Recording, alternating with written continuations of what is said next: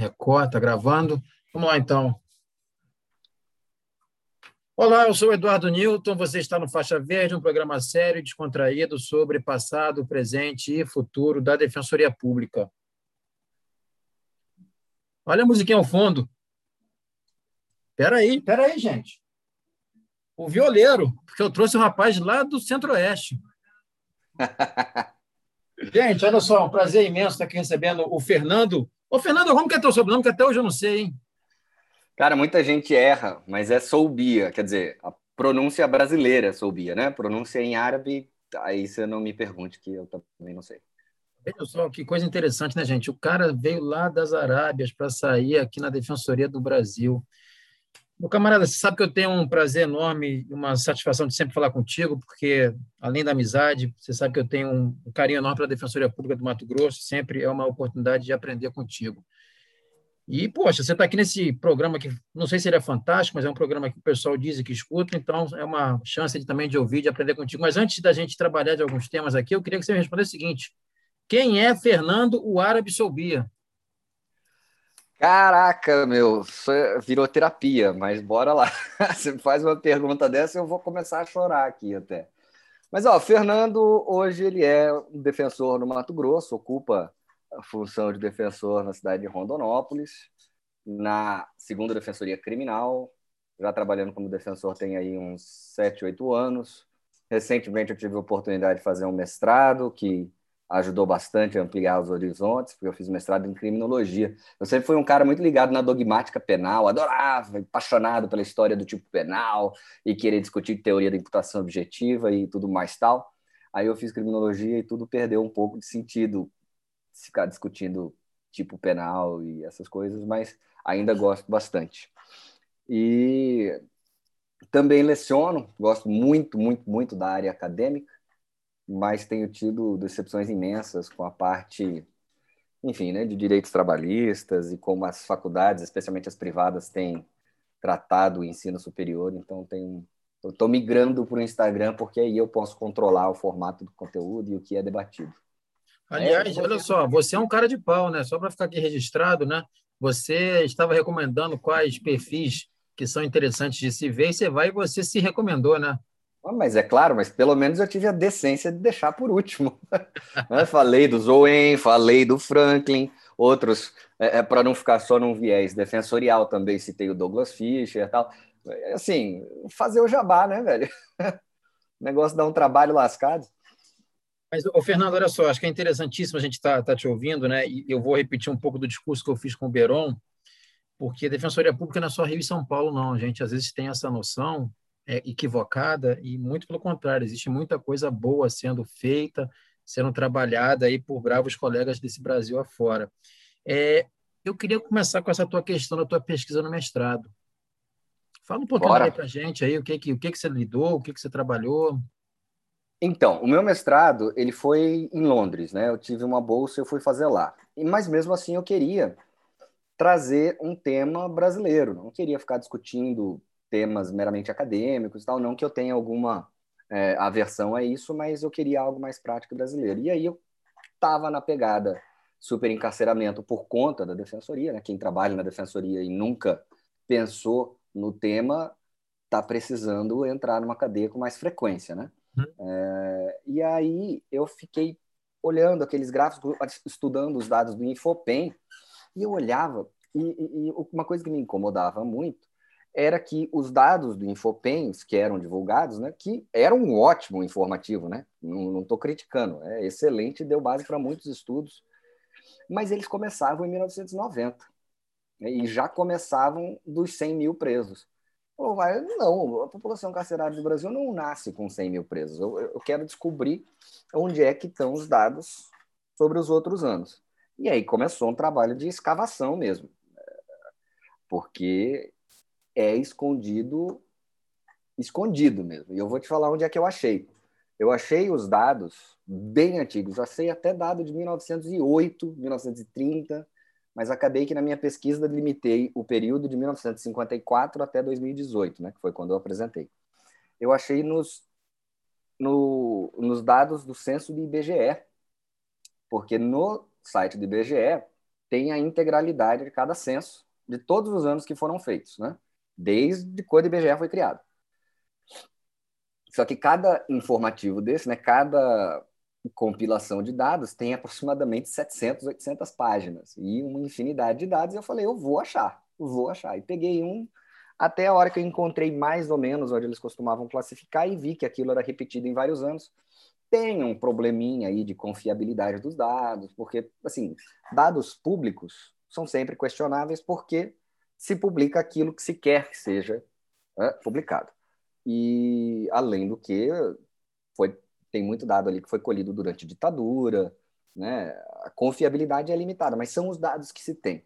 Ah, fazer o quê? Eu gostaria de dados mais confiáveis, gostaria que no Brasil tivesse pesquisa vitimológica, que tivesse outros tipos de pesquisa sobre dados, é, a não ser os crimes registrados, mas era o que tinha. E aí eu vi o seguinte, que lá nos idos de 1950, 1960, até começo dos anos 70, a população carcerária brasileira, Eduardo, ela era limitada, assim, ela era controlada, vamos dizer não era limitado. Já era uh, um, um, número alto, mas estava ali na casa dos 20 mil, 25 mil, e demorava 20 anos, 25 anos para dobrar.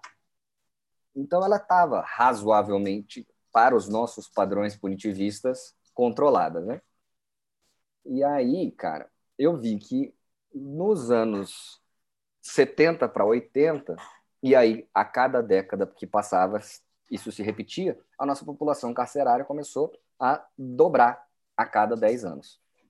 A população carcerária e a taxa de encarceramento, para não dizer que era só uma questão de crescimento populacional, né? Porque hoje está na moda esse negacionismo. O pessoal fala, ah, o Brasil tem a quinta maior população do mundo, então nada mais natural do que a gente. Não, isso é bobagem, isso não é assim que funciona. Né?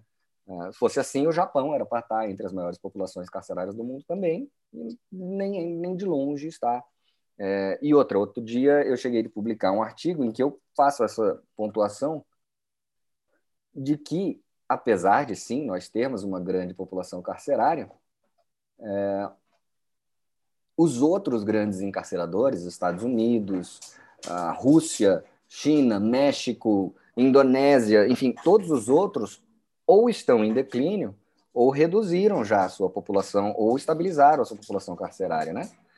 Então, é, era uma questão de entender o que, que aconteceu nesses anos 70, 80, 90 para acelerar desse jeito, né? Agora, ô, Fernando, só para antes de você prosseguir, deixa eu só te fazer uma pergunta, tá? É, pegando esse marco aí temporal seu, né, dos anos 70, você tem uma questão da população urbana aí, de fato, superando a população rural. E você tem um modelo econômico desigual, porra, crescendo de maneira exponencial, né? Uhum eu não, não é da minha época, mas é da sua, né? Quando o Delfim Neto falava que era preciso crescer o bolo para depois dividir. Tem alguma. Ainda bem que a gente não tem aqui o vídeo, né? mas tem alguma coisa a ver com isso? Não tem? Que que... Então, então, a, o primeiro passo meu era identificar o momento em que começou a crescer, né? Ou se sempre foi grande. Identifiquei ali nos anos 70, 80, 90. É, o boom, vamos dizer assim, o nosso baby boom prisional identifiquei. o segundo passo era entender o porquê, o que aconteceu. E aí, cara, eu pelo menos traço. Claro que a gente tem fatores estruturais, um racismo, né, um racismo estrutural que já está no DNA brasileiro, que ele data lá da, no, da nossa, não vou falar de descobrimento, né, da colonização brasileira mesmo. Esse vem com a gente desde sempre. E isso vai, vai engrenhando nas estruturas sociais, nas instituições e faz parte. Tá.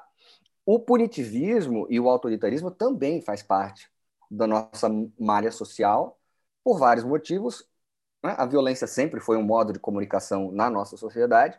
E a gente só no, no, no, século XX a gente passa por dois períodos ditatoriais em que a repressão sempre foi a forma que as instituições se comunicavam com os cidadãos, cidadãos.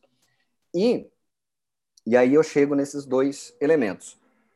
Como eu vejo o boom ali no final dos anos 60, a gente tem que lembrar o seguinte, porque outra moda hoje em dia é o negacionismo da ditadura e falar bem do período econômico. Você falou do Delfim Neto né, e, e o milagre econômico. Que acontece? A ditadura teve milagre econômico? Teve, mas ele é um milagre falso. Ele é um milagre maquiado. Ele é um milagre que dependia de empréstimos internacionais de uma economia internacional que estava com muito dinheiro disponível. Ele depende desses empréstimos internacionais, controle dos salários, controle dos movimentos sindicais e porrada. Né?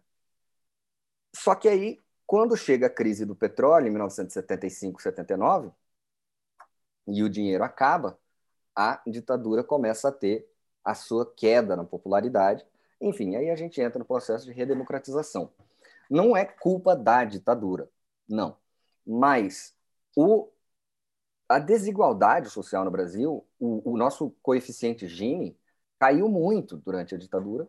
Então a gente tinha um país que já vem desigual por questões históricas também, pós-colonialismo, né? e piora durante essa fase. E ali nos anos 80 e 90 chega um ingrediente novo, que eu entendo como importantíssimo, que é o populismo penal. Porque, assim, enquanto no resto do mundo, lá na primeira, na segunda metade do século XX, no pós-guerra, né, no segundo pós-guerra do século, o mundo inteiro estava numa fase paz e amor, né? Vamos ser irmãos, olha os horrores da guerra, que coisa, é, pleno emprego, sociedade se reconstruindo. Claro que isso limitado a uma fatia da sociedade, mas enfim, né? tudo andava muito bem, obrigado. No Brasil, esse período foi tomado pela ditadura. Então, nada disso acontecia.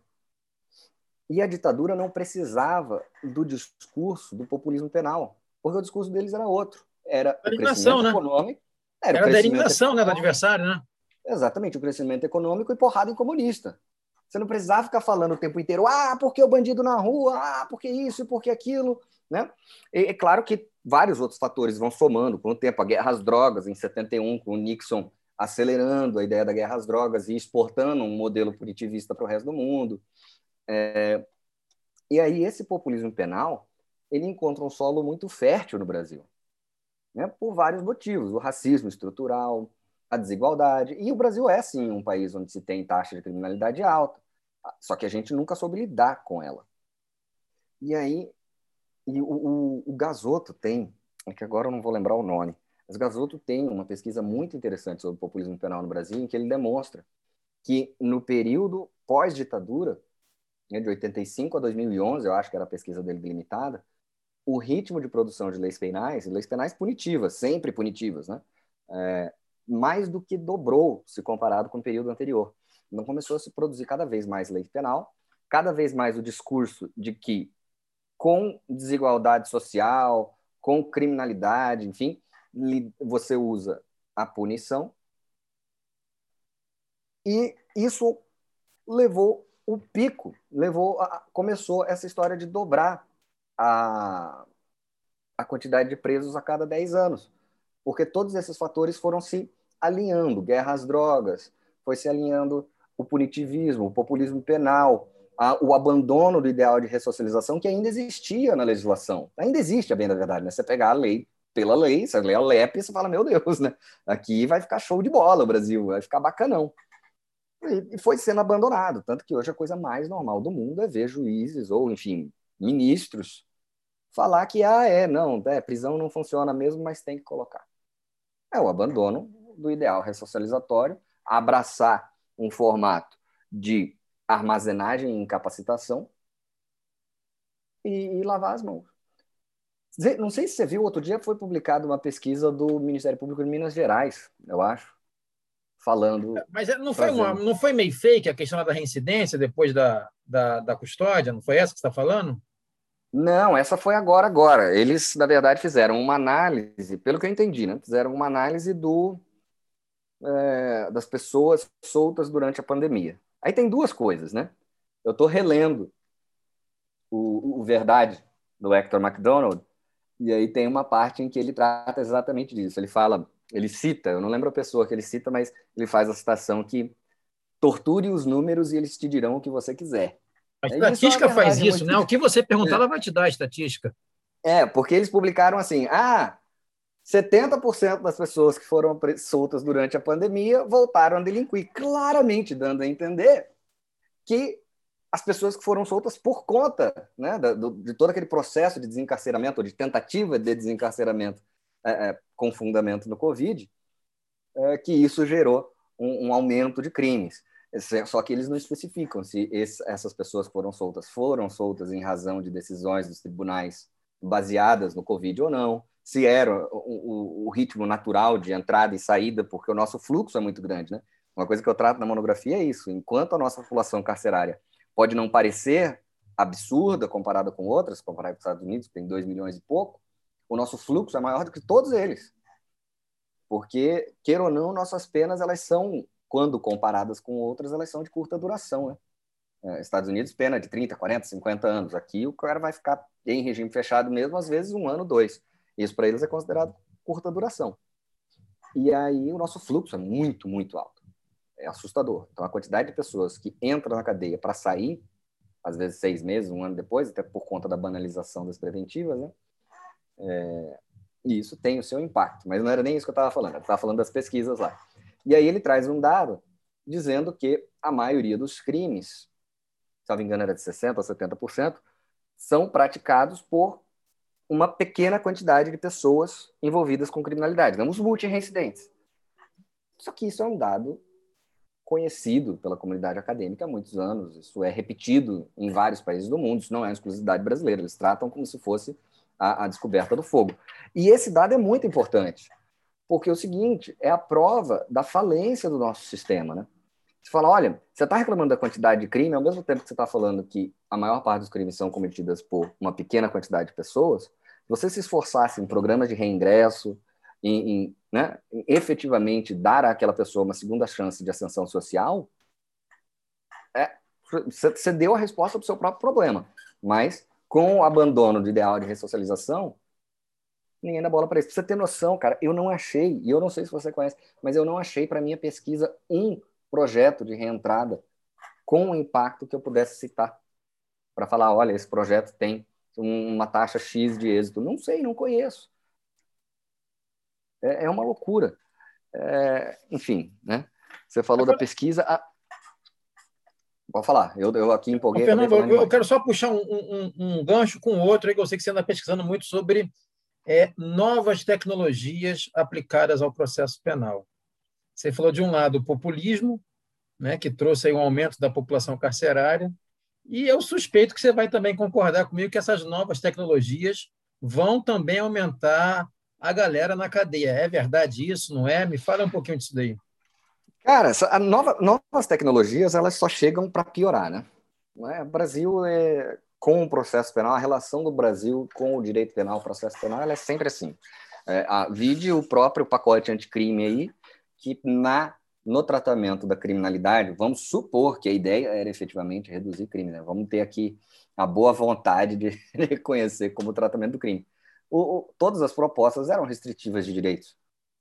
Todas as propostas eram relativas a diminuir direitos para dar mais eficiência à persecução penal.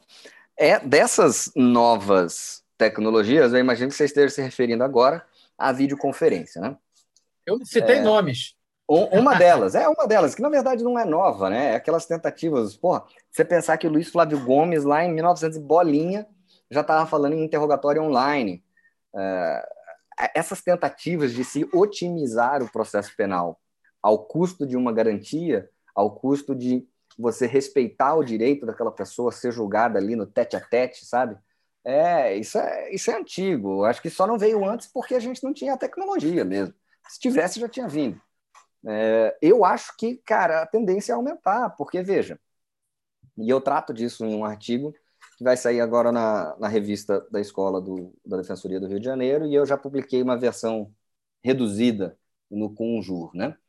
É, que o distanciamento físico, por mais que a gente fale, ah, as tecnologias são ótimas, ó, a gente está fazendo aqui o podcast num, num programa de videoconferência e funciona 100%. É, não computador... vou nem falar para as pessoas onde é que você está, senão vai até pegar mal, mas tudo bem. É, não, meu computador está uma meleca, a tela está toda tremendo, vou ter que mandar para assistência técnica aqui, mas enfim, funciona. Para isso, funciona, mas eu não estou te condenando à cadeia. Até tenho vontade de vez em quando, mas eu não estou te, sabe, proferindo uma sentença que vai restringir sua liberdade por anos a fio. É diferente. Então, as tecnologias, elas servem para muita coisa, e lutar cegamente contra a tecnologia é desnecessário. Mas a gente tem que entender também que existem limites. E o direito do acusado ser julgado por uma pessoa que está ali na frente dele, eu, eu vejo como, se não intransponível, algo que só possa ser relativizado quando efetivamente existir uma justificativa. Né? E, e, você falar, ah, é, o custo é caro. O custo de você fazer muitas audiências ele decorre diretamente de uma política de superencarceramento, uma política de excesso de processo criminal. Então, peraí. Você causou, né? É, pois é. Quem, não, quem não... argumenta causou e depois quer reclamar, né? É, é o sujeito que compra muito jogo de videogame e depois reclama que a conta do cartão tá alta. É, não, não, juro por Deus que não sou eu esse. É, aí eu fiz um, uma pesquisa, cara, que ficou muito legal. Você está me ouvindo bem aí, né? Mas olha só, antes de você falar, que eu sei que se bobear, você vai chegar no experimento lá do Milgram, não é isso? Sim, isso que eu ia falar. Mas antes de você chegar nisso aí, você sabe que eu, eu queria só aproveitar esse gancho que você apontou o seguinte, né? A crise do Covid e o uso dessas tecnologias, né? Ver como é que é, nesse ponto, o Marx estava certo no 18 de Brumário de Bonaparte, né? primeiro como farsa e depois primeiro como tragédia e depois como farsa, né? Porque a Naomi Klein ela fala muito bem da questão do capitalismo do desastre, porque em momentos, é, é, digamos, apocalípticos, é que o neoliberalismo vem e avança, quando ele não pode avançar em momentos democráticos. E acho que no processo penal a gente acabou verificando isso. Veja, a videoconferência, você falou aí do Luiz Flávio Gomes, ela já estava no CPP e a gente não via ela como rotina. Hoje, se você vai numa é. vara criminal, o diferente é você ter uma audiência presencial. Sim, sim. Então, assim, é, é, um pouco disso, né? O processo penal do desastre que nós vivemos nesse momento, né?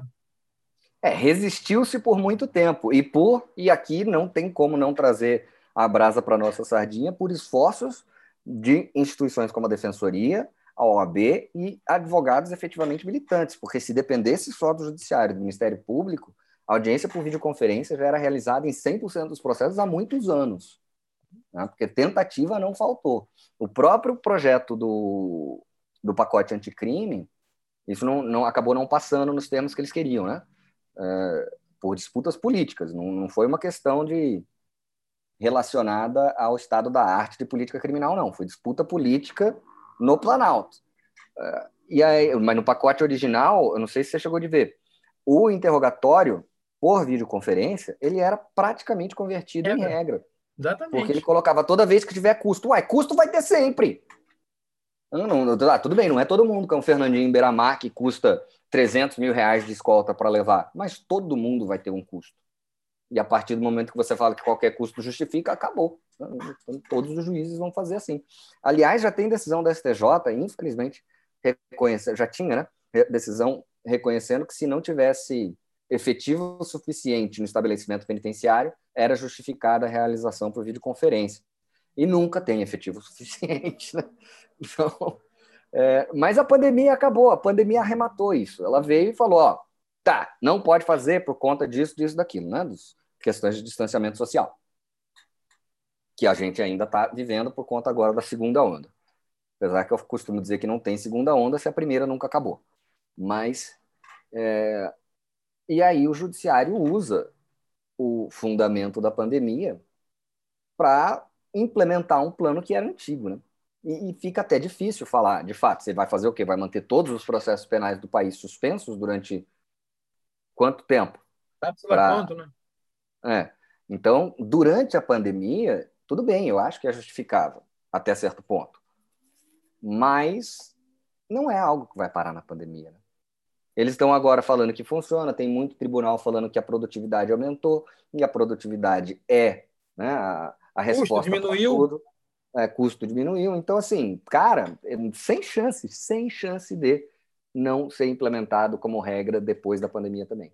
Então, Fernando, fala um pouquinho do experimento de Milgram, que pô, você deu para mim uma explicação uma vez que eu achei fantástica dela, desse experimento aí. Cara, o experimento do Milgram, muita gente conhece, até porque já tem série, já fizeram filme, tem um filme no Netflix que é bem legal. E é um experimento que efetivamente revolucionou, né, na época em que foi feito, os estudos em teoria psicossocial. O Milgram ele era professor em, em Yale, e aí ele fez um experimento em que ele convidava as pessoas, supostamente, para fazer um, um teste sobre memória, um estudo sobre memória. E aí, nesse estudo, a pessoa tinha que dar choques teoricamente, né? Ela achava que estava dando choques em uma outra pessoa que estava participando dos experimentos. Essa outra pessoa, na verdade, era um ator, né, contratado. E aí a outra pessoa tinha que ler uma lista de palavras lá e se a pessoa errasse, choque nela, choque nela. E pela tabela de choque, ia começava em 15 volts e subia até 450, com, com aviso de perigo, risco de vida, né? E o interessante é que o próprio Milgram, antes de fazer esses experimentos, ele fez uma pré-pesquisa entre psicólogos, alunos e, enfim, né, população da, acadêmica, para antecipar quais seriam as reações das pessoas. E todo mundo falou, a maioria falou assim, falou, não, imagina, ninguém vai ficar dando choque nos outros gratuitamente assim, você tá maluco. Então tá bom. Aí foi lá, fez o experimento. E ele detectou que 60%, 60 a 70% das pessoas estavam dispostas a chegar no choque máximo em nome da obediência à autoridade. Porque existia um pesquisador ali, supostamente um pesquisador, também um, um ator, né, que falava: não, você tem que continuar. Porque do outro lado, conforme a pessoa ia dando os choques, do outro lado o ator gritava de dor, pedia para parar, falava que ele tinha problema cardíaco, que se continuasse ele ia morrer. E aí o máximo que acontecia era: as pessoas viravam e falavam: nossa, mas ele está passando mal, tem que continuar. E aí o outro falava: não, você tem que continuar assim. E o pessoal continuava em nome da obediência à autoridade. Né? Porque eles assumiam a responsabilidade. Uma autoridade falavam, que era um ator, né? É, pois é, ele falava assim. Só, e, será que, será que no, aqui no, ao sul das Américas a gente não vê isso também, não? Sim, mas aí é que está a questão, né? Ele faz esse experimento para demonstrar que as pessoas, quando elas têm uma percepção de que a autoridade é legítima e que essa autoridade que vai absorver a responsabilidade pelos seus atos, não precisa ser uma pessoa ruim, e era essa a grande sacada, né? não é uma pessoa necessariamente ruim, má, má intencionada, é, masoquista, não é uma pessoa que queira causar dor, mas ela está disposta a praticar atrocidades em nome desse respeito à autoridade que ela vê como legítima. E isso a gente vê no mundo inteiro, né? É, é algo que se repete durante guerras, é algo que se repete durante tempos de paz agora. É, e se repete no sistema judiciário também. Porque, assim, mesmo sem nem entrar na, na, naquela variante que eu já te falei, eu vou, vou falar já dela aqui para o pessoal que estiver ouvindo, é, uma coisa que me incomoda muito, e eu ganhei uma liminar em HC hoje, por sinal, estou felizão por conta que foi bem essa briga. Pressão popular ou mídia é tido no judiciário como uma autoridade legítima. Porque quantas vezes o juiz decide no sentido de algo que ele sabe estar errado, tecnicamente errado, de acordo com o Código de Processo Penal, enfim, para satisfazer a mídia. Quantas vezes você não pegou decisão baseada em clamor popular? Credibilidade da justiça. Eu falo que. Credibilidade justiça, das instituições. Justiça não é banco para ter crédito na praça. é bem isso. Então, assim, essa percepção da legitimidade da autoridade, ela abre vias para pessoas que não são necessariamente más praticarem maldades. E aí, o Milgram tem, e, e, aplicando melhor aqui ao nosso caso da videoconferência, né, que foi o artigo que eu te falei, o Milgram ele fez uma outra é, configuração desta experiência, em que ao invés da pessoa que estava dando o choque e a pessoa que estava recebendo o choque, né, ficarem separadas, em quartos separados, como era na forma original, ele foi diminuindo a distância física entre elas até o ponto em que a pessoa que dava os choques e a pessoa que recebia os choques estavam sentadas lado a lado. E ele percebeu uma coisa muito interessante, que o índice de pessoas dispostas a chegarem aos choques mais altos diminuiu drasticamente, diminuiu para 30%. De 60% a 70% diminuiu para 30%, pelo simples fato da pessoa estar sentada ao lado.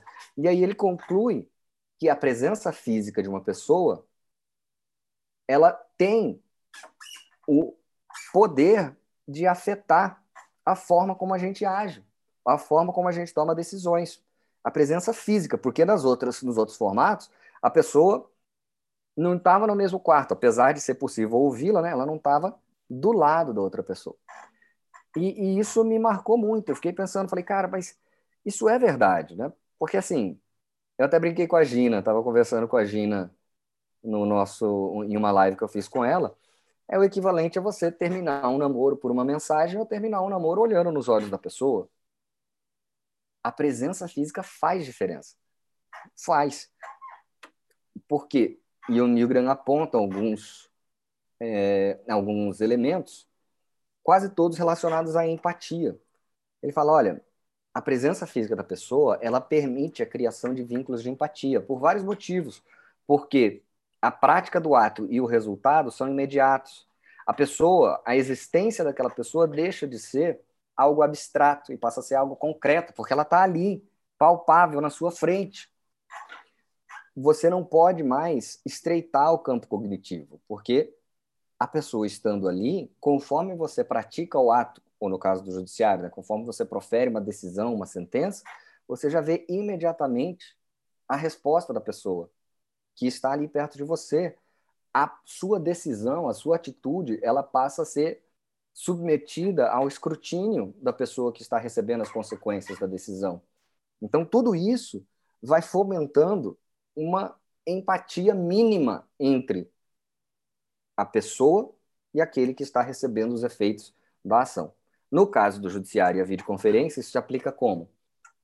O juiz, com a pessoa ali presente, todos esses gatilhos de empatia são aplicáveis, porque o juiz está ali vendo a pessoa chorando, suando, é, é, é inconformada, está vendo a pessoa analisar a decisão dela, a pessoa está ali, a pessoa na frente dela não é mais só um número, ainda que ele tente pensar nela assim. Não é mais só um número, é uma pessoa de carne e osso que está sentada na tua frente. Não é um réu preso a 100 quilômetros de você numa sala que está só ele. Quando acabar a audiência, você não pode só fechar o computador e ir embora. Tem que olhar na cara daquela pessoa. E uma coisa que falta muito no Poder Judiciário, no sistema de justiça, né? não posso culpar isso ao, ao judiciário só. No sistema de justiça, algo que falta muito é empatia. Porque, assim, os alvos do sistema penal não são da mesma origem que os magistrados, e os membros do Ministério Público, ou mesmo que os defensores. Né? Os alvos do sistema penal geralmente são de outra cor até do que os magistrados, promotores e defensores. Então a gente já não tem uma reação natural de criação de vínculos de empatia por pertencer ao mesmo grupo. Mais do que isso, como a pessoa que está lá está sendo acusada de um crime, né, você ter uma quebra de empatia é quase que natural. Então, tudo que possa reforçar vínculos de empatia, eu acho que, são, que é absolutamente necessário a gente defender no sistema de justiça. Porque a gente já tem um ambiente hostil. Se a gente permite a adoção de tecnologias que vão diminuir ou agravar né, essa ojeriza que se tem a pessoa do preso, isso a tendência, o resultado é aumentar o número de decisões é, de decisões injustas, de decisões arbitrárias. O, o, Fernando, você sabe que eu, eu, conheço tanto o resumo que você fez no Conjur quanto esse texto inédito, até é, aliás, os dois eles são mais do que recomendados à leitura. Eu até tive a audácia de fazer um diálogo com eles também num, ter, num texto no Conjur, né, que trabalho também com a figura da aporofobia, né, que é a versão ao pobre. Então, assim, acho que fica mais do que recomendada essa leitura. A gente já está acabando aqui nosso tempo, parceiro. Mas olha só, é uma pergunta aqui bem simples, bem rápida, que eu sei que você vai conseguir responder com uma maestria que só você possui. Fernando Soubia, você como defensor público do Mato Grosso, qual é a sua grande inquietação para o futuro da sua instituição? Rapaz, é atuar de forma estratégica, é analisar a taxa de êxito, é analisar o que, que o nosso assistido efetivamente precisa, porque assim, ficar escrevendo teses e teses, linda, maravilhosa, achando que a gente sabe mais do que o juiz, não, evidentemente não está adiantando, né? Então, eu acho que é eleger estrategicamente os pontos, fazer, como foi aquele caso do Espírito Santo no HC, né, eu não vou lembrar o número agora, mas no HC que conseguiu determinar a adoção de números clausos no sistema socioeducativo, no seu HC, é, na sua reclamação né, das audiências de custódia para todos, na sua atuação também em relação aos, a, a, prisão administrativa. São essas atuações que eu acho que a gente precisa cada vez mais parar, analisar e dar o tiro certo, e onde efetivamente a gente consegue promover mudança. E junto com isso, a minha grande paixão da Defensoria Pública é educação em direitos. Cara, a gente precisa ensinar a população quais são os direitos, como eles conseguem cobrar esses direitos, para fazer como o Gustavo Reis falava já há anos. A população tem que ser defender com a defensoria e não só pela defensoria, né? É, essa seria a minha grande inquietação. Olha só, essa questão da educação de direitos a gente ainda vai marcar se bobear mais um, mais um encontro aí, mas olha só, Eu acabei de descobrir que você é o sniper defensorial, né? Porque eu sou meio que é. o, o Rambo, né? Eu quero atirar em tudo, uma hora vai tombar alguém. Você quer ser no tiro certeiro. Mas, meu camarada, eu quero te agradecer aí pela essa oportunidade de diálogo. Isso aqui já já vai estar no ar. Espero que as pessoas gostem.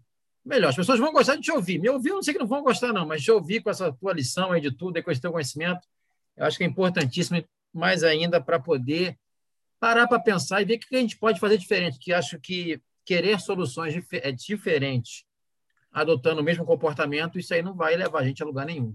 É, pois Ou é, melhor, aquela... vai levar a gente ao super encarceramento que já tem levado. Então, assim, Exatamente. meu camarada, eu quero te agradecer de coração aí por essa participação. Tá? Se você quiser deixar um, um beijo, um abraço para quem quiser, para sua mãe, para seu pai e tudo mais, fica à vontade aí. Eu que agradeço o convite, Eduardo. Pode contar comigo para o que precisar aí. Eu estou sempre à disposição, fiquei muito feliz, porque você tem convidado uns caras que são muito melhor que eu, Gina, Beron, mesmo você. Então tá aqui, eu estou me sentindo como um, um penetra na festa de, de, gente grande. Né? Mas eu agradeço. Quero mandar um beijo para meu pai, para minha mãe, especialmente para você. Gente, é isso, Faixa Verde está com o nosso árabe aqui perdido lá no Mato Grosso. E escutem, analisem, critiquem. Até a próxima. Valeu, irmão. Falou.